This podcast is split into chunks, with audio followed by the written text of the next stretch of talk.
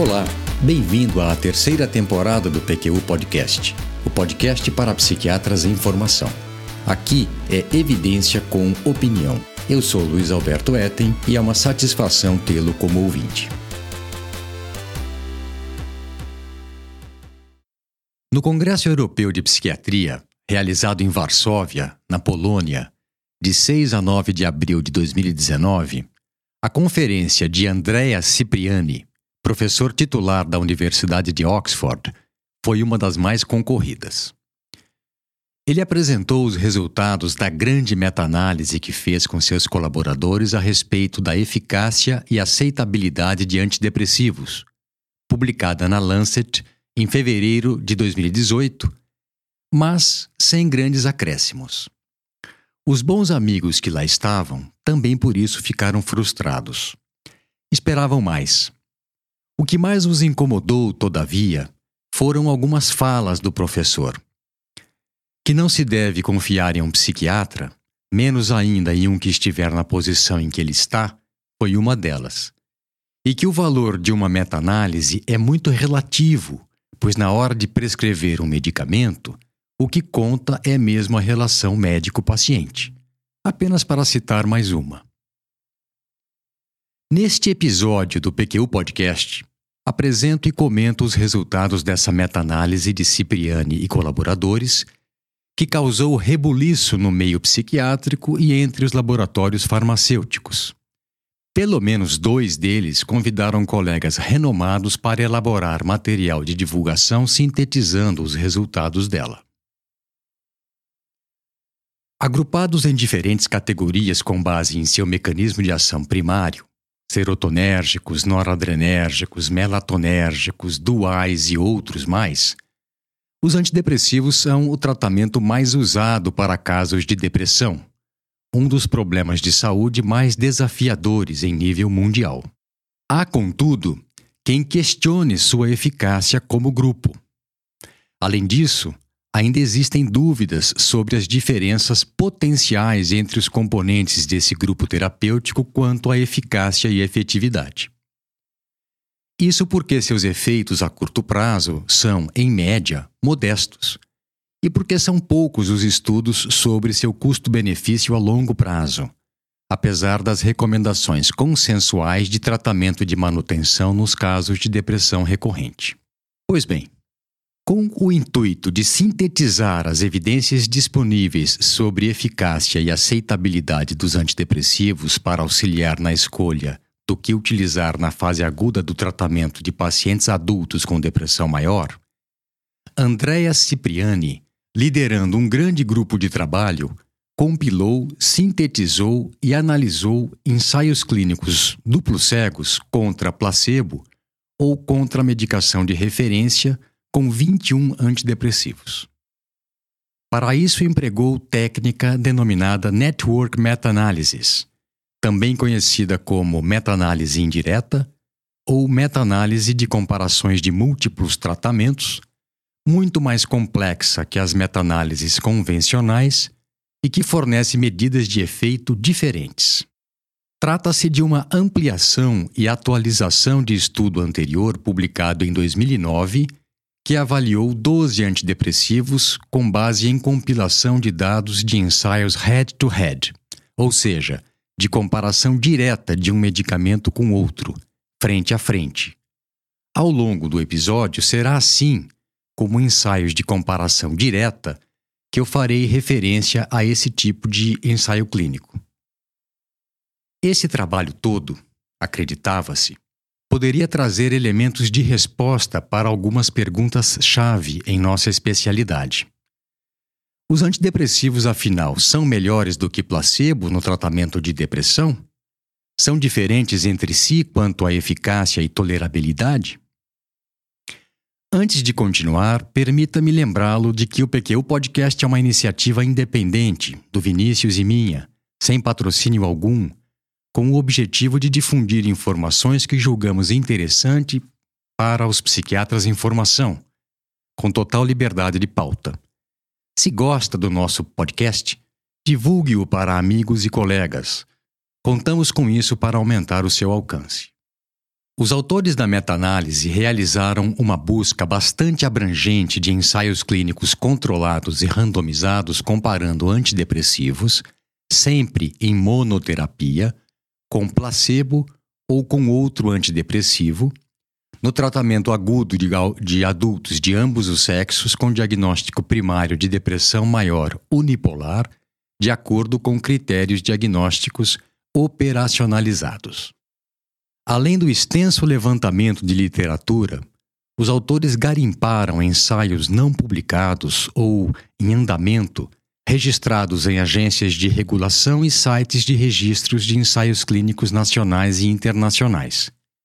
Foram incluídos apenas ensaios clínicos randomizados a duplo cego, por se acreditar que assim se aumentaria o rigor metodológico das fontes de dados brutos. As medidas de desfecho primárias foram eficácia e aceitabilidade. Eficácia foi definida como taxa de resposta medida pelo número total de pacientes que alcançaram redução maior ou igual a 50% no score total da escala de avaliação de sintomas depressivos utilizadas no estudo. Aceitabilidade foi um termo utilizado pelos autores para se referir à taxa de descontinuação do tratamento a proporção de pacientes que abandonaram o protocolo por qualquer razão, englobando assim tanto falta de eficácia quanto baixa tolerabilidade. As medidas de desfecho secundárias foram o score final da escala de avaliação, o índice de remissão e a proporção de pacientes que deixaram os estudos por conta de efeitos colaterais. As medidas de desfecho foram avaliadas para oito semanas. Eles também checaram os protocolos dos estudos selecionados comparando dados publicados e não publicados. E eles encontraram dados não publicados de 52% dos estudos incluídos. E nesses casos, se houvesse discordância entre eles, eles deram prioridade aos dados não publicados. Sobre a meta-análise em si, eu não tenho muito a lhe dizer. Ela é bastante complexa, compara múltiplas intervenções simultaneamente por intermédio de uma análise geral dos dados brutos derivados dos diversos estudos incluídos, feita por programas de análise estatística específicos. Parte de algumas premissas, de que a heterogeneidade é a mesma em todos os grupos de comparação e que todas as intervenções incluídas no conjunto de ensaios clínicos são igualmente aplicáveis a todas as populações e contextos de tratamento, por exemplo. E trabalha com variáveis transformadas, estimadas e sintetizadas a partir dos dados brutos. Descrever de maneira didática o que foi feito é algo que extrapola de longe o meu conhecimento de estatística. E enrolar definitivamente não é o que nós do PQU Podcast fazemos. Na aba de referências deste episódio no nosso site www.pqpodcast.com.br, eu incluí artigos e links que descrevem como é feita uma meta-análise de múltiplos tratamentos, suas aplicações, seus limites e os cuidados que se deve ter na interpretação das informações obtidas por seu intermédio. Além da análise principal, os autores realizaram análises de subgrupos e meta-regressões para avaliar a interferência de ano de publicação, do patrocinador, da gravidade do quadro depressivo no início do quadro clínico nas medidas de desfecho primário. O artigo foi publicado, como eu falei, em 2018 mas os dados foram coletados de março de 2012 a junho de 2016 e analisados de junho de 2016 a setembro de 2017. As estratégias de busca identificaram 28.552 citações que, depois de peneiradas pelos critérios de aceitação e rejeição de estudos, resultaram em 522 ensaios clínicos randomizados feitos entre 1979 e 2016, duplos cegos e paralelos, totalizando 116.477 pacientes, comparando 21 antidepressivos entre si ou com o placebo. foram incluídos ensaios clínicos com todos os antidepressivos ditos de segunda geração, ou seja, de fluoxetina e os que surgiram depois dela, e mais amitriptilina e clomipramina, os dois recomendados como medicamentos essenciais pela Organização Mundial de Saúde. Algumas informações mais sobre a população total. 87.052 participantes foram aleatoriamente alocados a grupos de tratamento ativo e 29.425 a grupo placebo. A idade média foi de 44 anos, 62% da população amostral era de mulheres e a duração média do tratamento agudo foi de oito semanas. O que mais?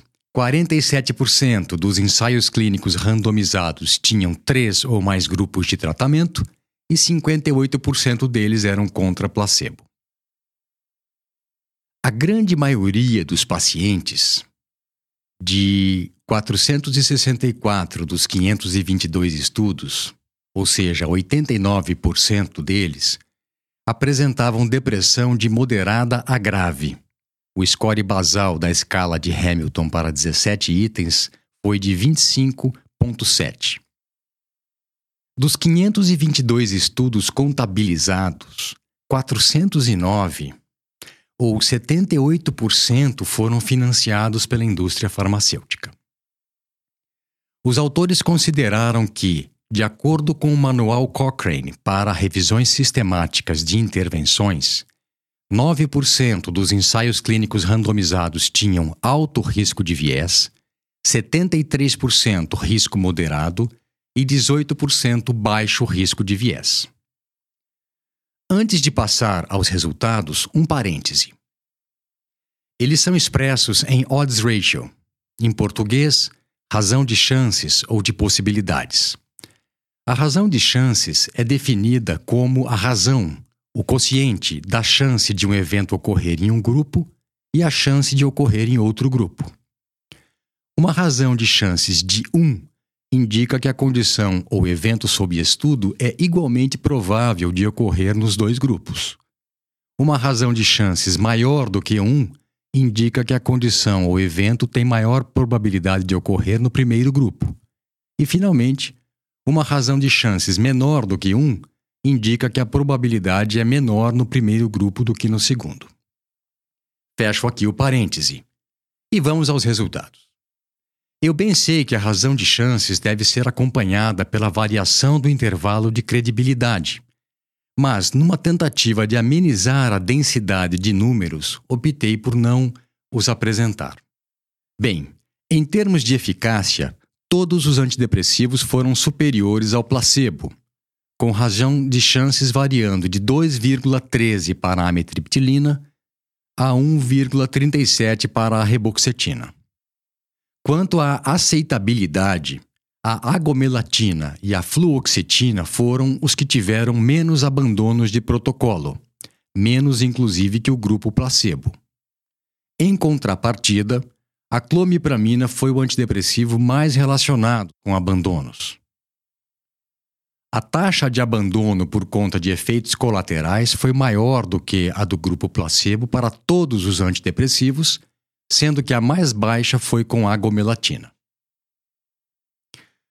Os autores analisaram separadamente os estudos comparando antidepressivos uns com os outros, frente a frente, sem grupo placebo, com o intuito de avaliar diferenças entre eles foram 194 ensaios clínicos randomizados com pelo menos dois antidepressivos.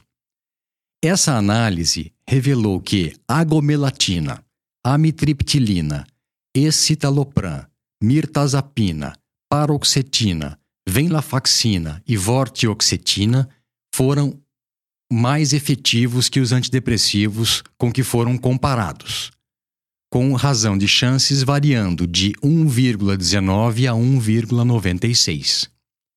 Enquanto fluoxetina, fluvoxamina, reboxetina e trazodona foram os antidepressivos menos eficazes, com razão de chances variando entre 0,51 e 0,84.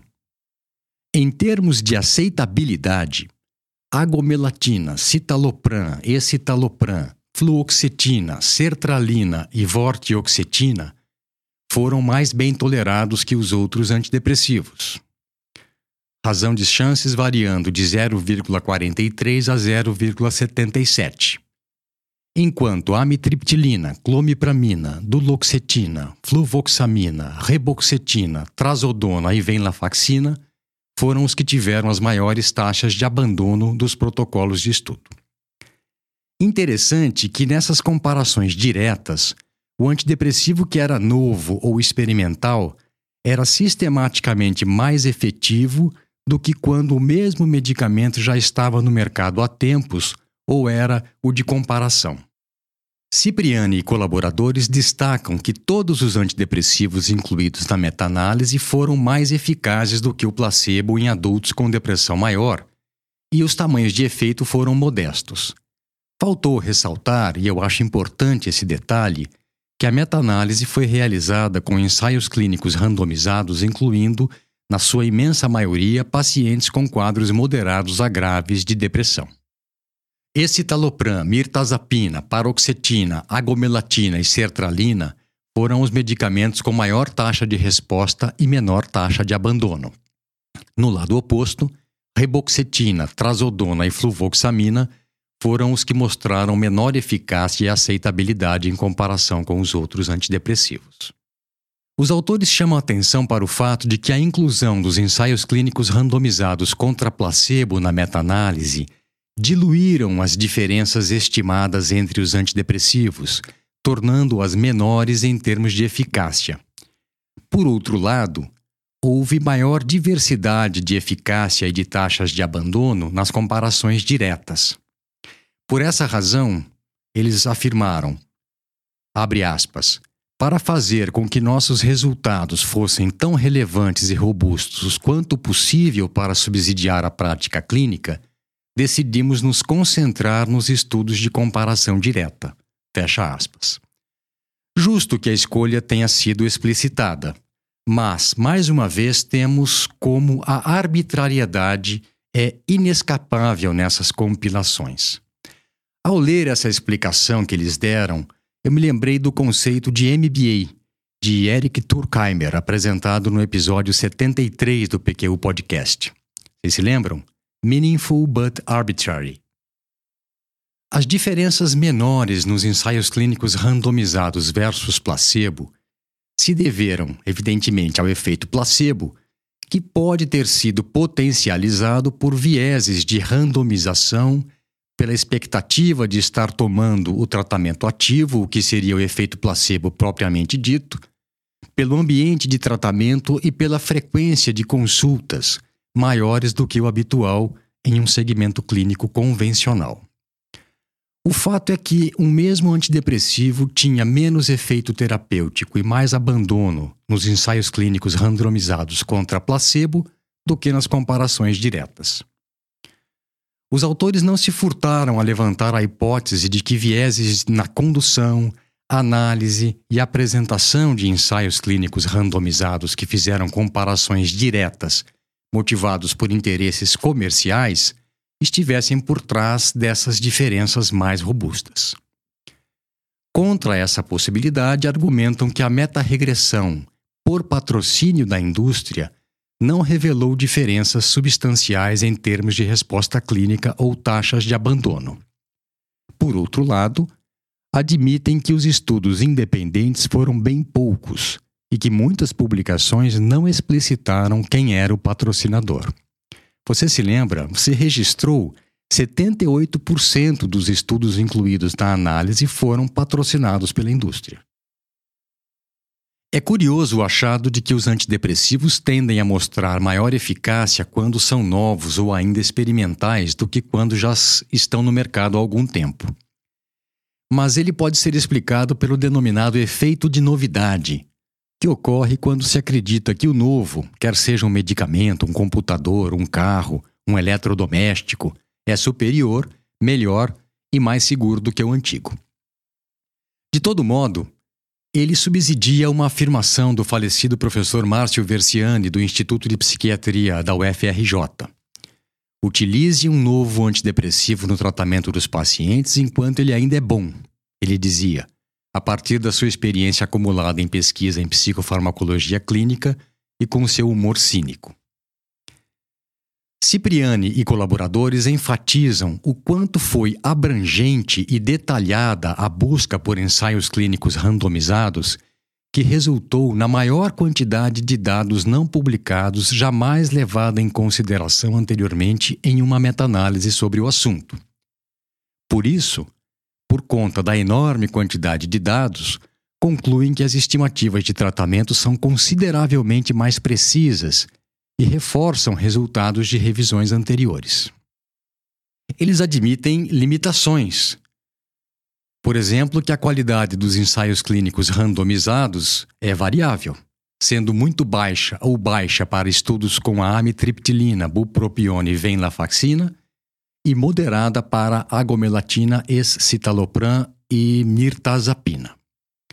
Além disso, Apesar de só terem considerado ensaios clínicos randomizados, nem todos os estudos forneciam informações adequadas sobre a, a randomização e o cegamento de alocação dos grupos. A técnica utilizada, meta-análise de múltiplos tratamentos, só fornece efeitos gerais dos tratamentos. Não permite identificação de variáveis demográficas e clínicas que pudessem interferir na resposta ao tratamento. Além disso, os autores do artigo lembram que, como abordado no episódio número 5 do PQU Podcast, os pacientes recrutados e randomizados para um ensaio clínico passam por um pente fino de critérios de exclusão que, no caso dos ensaios clínicos randomizados selecionados, excluiu pacientes com depressão e sintomas psicóticos e com depressão resistente. Eles também fazem questão de deixar bem claro que os resultados de sua meta-análise sumarizam as evidências de diferenças entre antidepressivos prescritos para o tratamento inicial e não permitem que se tire conclusões de passos a seguir se o primeiro tratamento não funcionar. Por fim, mesmo reconhecendo essas limitações, concluem que os seus achados representam a síntese do que há de melhor para orientar a escolha inicial de um tratamento medicamentoso para pacientes adultos com depressão maior. O que não faltaram, porém, foram críticas a essa meta-análise. Vejamos as principais. Kim Boesen e colaboradores do Nordic Cochrane Center em Copenhagen questionam a classificação dos ensaios clínicos quanto a risco de viés apresentado na meta-análise. Eles afirmam, inclusive, que ele não está de acordo com o manual Cochrane, como os autores disseram, e que a classificação correta revelaria 26% com alto risco de viés, 73% como sendo de viés indeterminado e apenas um estudo dos 522 ensaios clínicos randomizados compilados como sendo de baixo risco de viés. Também questionam o valor de ter incluído o patrocinador do ensaio clínico randomizado somente como covariável, sendo que interesses escusos podem introduzir vieses e afetar significativamente os resultados. Por conta disso e de outras observações mais, recomendam que os efeitos estimados obtidos na meta-análise devam ser considerados muito baixos e interpretados com cautela. Em sua defesa, Cipriani e colaboradores afirmaram reconhecer os possíveis vieses resultantes da interferência da indústria farmacêutica, mas não pensam que eles sejam suficientes para desqualificar as evidências como um todo. Mas que eles poderiam ter realizado e apresentado os resultados de uma análise do subgrupo dos ensaios clínicos não patrocinados pela indústria poderiam, e com boa chance de revelar algo interessante. Irving Kirsch, da Harvard Medical School, e Janus Jacobsen, do Centro de Pesquisa em Intervenções Clínicas de Copenhagen, reconhecem a superioridade dos antidepressivos em relação ao placebo obtida na meta-análise, mas, por ela ser pequena, ela foi de diferença padrão média de 0,3, questionam sua relevância e utilidade clínica. Sami Timimi, à frente de pesquisadores ingleses, se apegam ao fato da meta-análise ter se atido aos resultados com oito semanas de tratamento, já que a imensa maioria de pacientes com depressão toma anti medicamentos antidepressivos continuamente, por muitos meses e mesmo anos, e também questionam a, verdade, a validade e relevância clínica de diferenças tão pequenas entre os efeitos estimados de antidepressivos em relação ao placebo. Complicado, não? Mas se fosse para tirar algo desse enorme trabalho de compilação e síntese, o que poderia ser? Em primeiro lugar, que os antidepressivos, como grupo, foram superiores ao placebo, contrariando afirmações de autores de revisões sistemáticas menores e mais restritas que questionavam o seu valor terapêutico. Em segundo, que apesar das limitações citadas, os achados dessa meta-análise derivam da mais ampla base de dados disponível, fato que os legitima como parâmetro para a escolha de antidepressivos para o tratamento agudo de pacientes com depressão. Por último, e mais especificamente, que, embora sete antidepressivos tenham demonstrado maior eficácia em relação aos demais, depois de balancear esse resultado com a aceitabilidade, cinco se apresentaram como mais equilibrados agomelatina, escitalopram, mirtazapina, paroxetina e sertralina. Em contrapartida, três antidepressivos tiveram eficácia e tolerabilidade baixas: fluvoxamina, reboxetina e trazodona. Uma implicação direta desses resultados seria que os cinco primeiros deveriam ser considerados primeira opção de tratamento inicial de depressão em adultos, depressão unipolar, e os três últimos deveriam ser evitados nesses casos. E assim sendo, para nós, psiquiatras consumidores de evidências, exigentes, diga-se de passagem, resta avaliar se, quando e quanto esses dados interferirão nas nossas condutas. Ah, e antes que eu me esqueça, os mesmos bons amigos que estiveram na conferência do Cipriani contaram que sua apresentação foi permeada de propaganda do curso de meta-análise que ele oferece, cujas vagas para este ano já estão esgotadas, mas que está com inscrições abertas para 2020. Um abraço e até a próxima.